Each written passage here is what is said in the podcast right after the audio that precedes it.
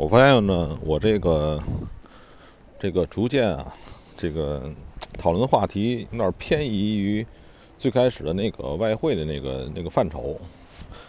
呃，不过总之呢，还是跟钱有关。今天说那个房子吧，因为前几天一直关注北京北上广深的房子，然后呢，我是想看着房价暴跌，房价跌，这个。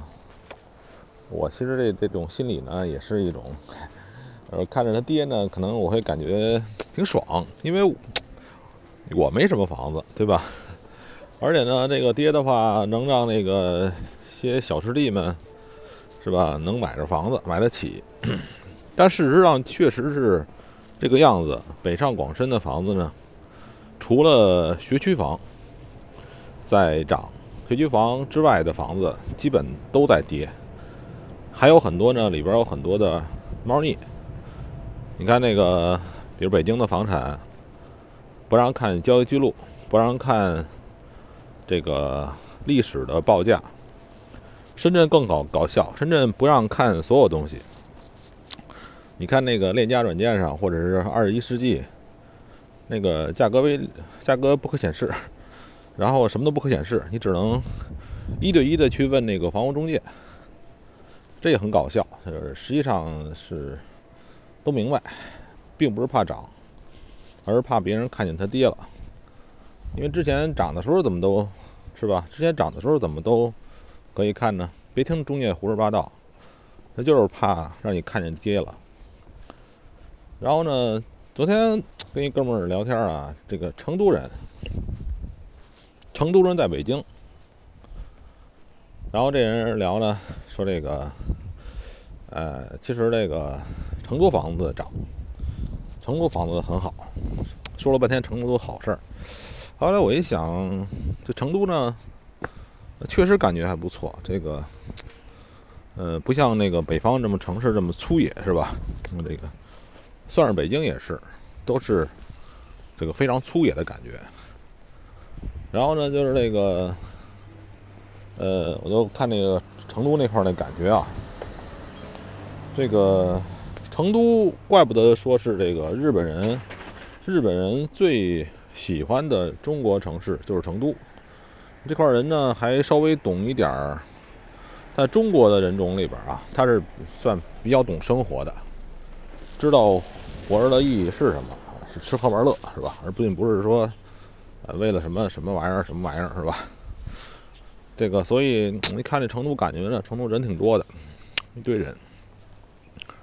然后这个房屋也不贵，呃，顶尖的核心地带贵的地方，也就是两，也就是两三万，那确实不错。所以他说成都房价涨了，这成都呢，还有一些人那个这个学学区，我看了看，也是学区涨，学区涨和所谓的。高新，高新区，这高新区我不知道哪个新，是新旧的新还是新抽的新，是吧？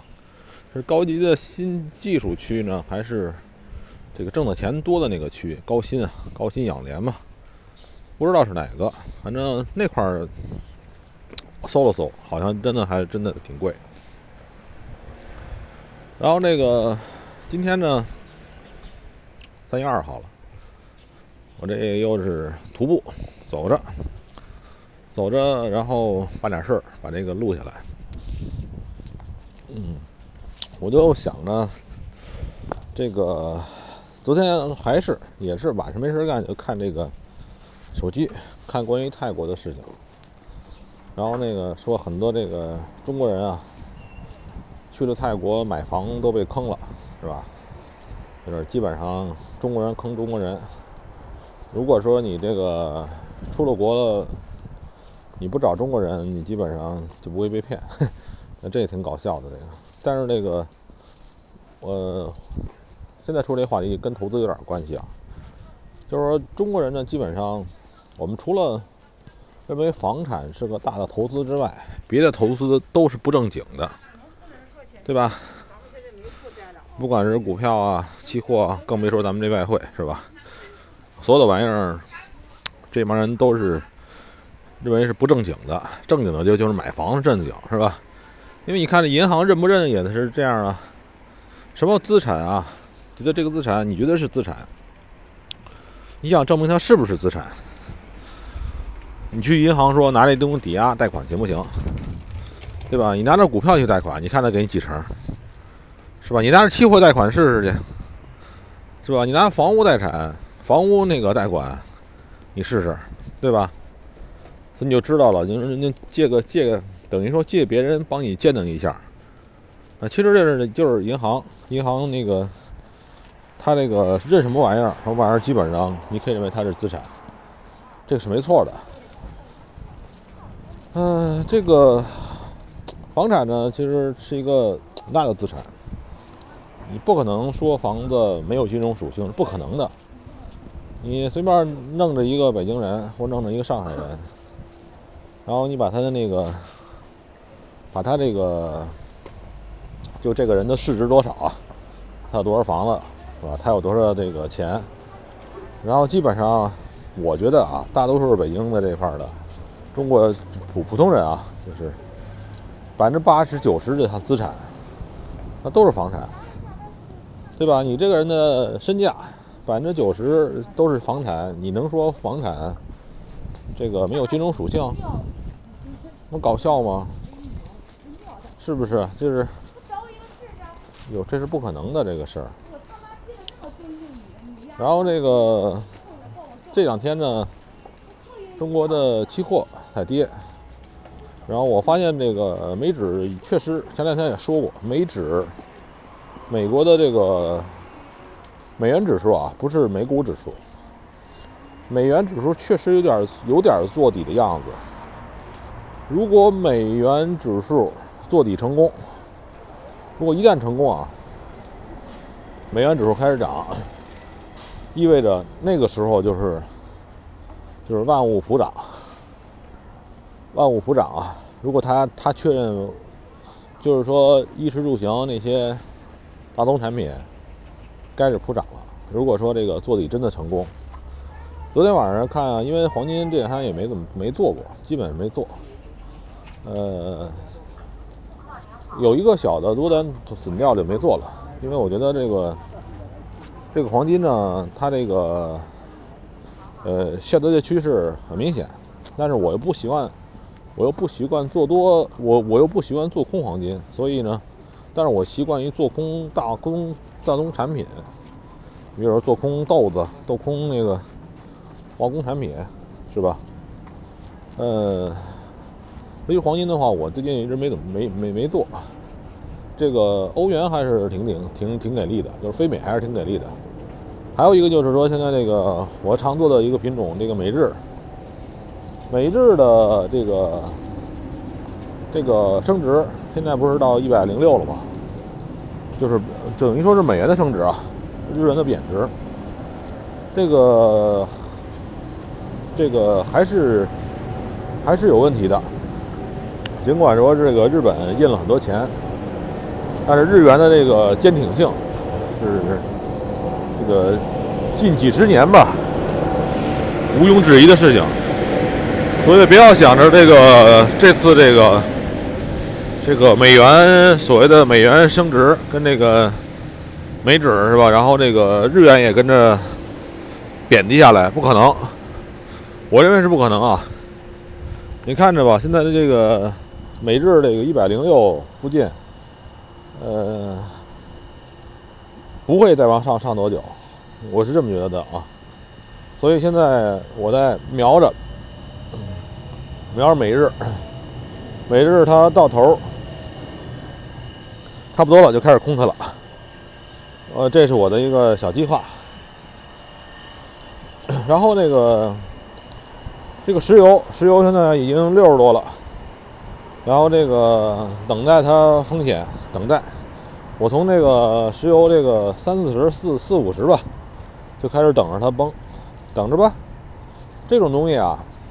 像这个大宗产品是涨，一涨涨一年，一跌跌一个月，所以这个等着这个西红柿，这这这什么？这个这个石油什么时候开始有毛头了？巴拉一个百分之十下来，你就进你就进去卖空吧。他这个玩意儿就是这这种东西，可能一年或者几年要有一次这样的机会，这一次机会就够你吃一两年的，就这么玩，对吧？你平时你就看着它，看着它够了。然后这个这两天呢，嗯，三月多，我看那个国内的机票，咱们到这个三亚呀，到这个海南，还有到什么西双版纳，还都是很便宜，三四百、四五百。哎呀，真想出去玩玩啊，可是怕回来就来回又做什么核酸检测，哎呀，真的很麻烦。这个没办法，在家里看书吧。在家里看书也是一个，也是一个很好的修行吧。就是，呃，就昨今天早上起来没事干，还听了一个一个一个一个人的这个一个 UP 主吧，这术术语不是姓姓 UP 主吗？说的他这个这个在泰国哎买房被骗的经历，我就琢磨着啊，这个。这个中国人的这个投资的理念，有空啊，你你好好看看书去。这个别老这个认为就是很多这个这个，我听的早上也听了这个这个录音啊，是一个大龄女青年，三四十岁了吧，至少三十多岁了。那个哎，在泰国买了个房子，哎，想着什么意思呢？北漂嘛，拿着拿泰国这房子的房租。给他北京这块的房子，这也是房租，因为北京他买不起北京北京的房子，他这被骗了。哎呀，一看着一一把鼻子一把泪在这哭。哎呀，这有什么呢？那什么叫华尔街不认眼泪啊？这那是什么呢？温哥华不认眼泪什么？有有有首歌，还有一个什么东西？哎，就是这个金融上的东西呢。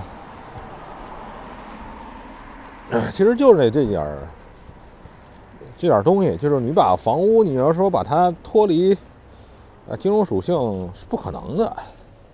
你像对于什么人来说，拿出大几十万来或者上百万弄房子，你不把金融属性搞明白，什么叫金融属性呢？对吧？金融属性很大的一点就是流动性，就是你买了这个东西，你是不是能很很快的给它卖掉？就买时候一买时候一百，赚一块我也能买，一百零一我就能卖，还是这个跌一块我也能卖，对吧？咱这个流动性就流动性就不错。买房子也是，比如说你买一地儿房子，山沟里别墅，挺好，卖给你五十万，别墅特别好，特别好。你买之后发现哎住着相当挺好，想租出去也不容易，想卖出去。再碰再碰一个你这样你这样的有缘人，那这个得得得碰了，没准十年八年你都碰不到一个，是吧？这个这个跟你有同样想法的人，想在山沟里买个别墅的人，所以就是说这个这个房屋呢，你要是想给它脱离开金融属性，就不太可能。呃，所以既然不太可能的话，你一定要学习。这个金融属性到底是什么？什么叫金融属性？对吧？你个房屋的话，其实买个房很麻烦，还包括里边儿，你还要考虑这个拆借率，就是就是这就是利息嘛。你要考虑利息，就是资金使用成本。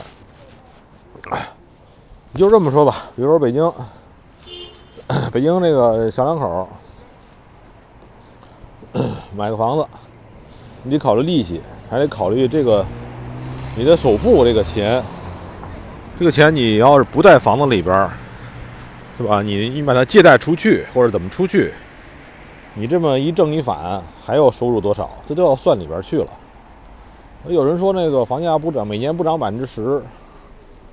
如果你是贷款的，不管你是贷款啊什么的，就是如果房价不涨百分之十，在中国这种租金的情况下。那租金也是一个资，这个资金对资金的使用成本吧。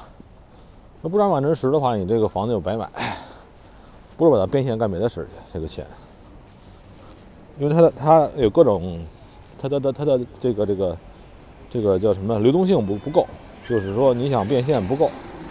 那股票里边儿，哎，还方便一些。这股票也不太方便。中国有时候哪个股票说停牌了，说这是很大的风险。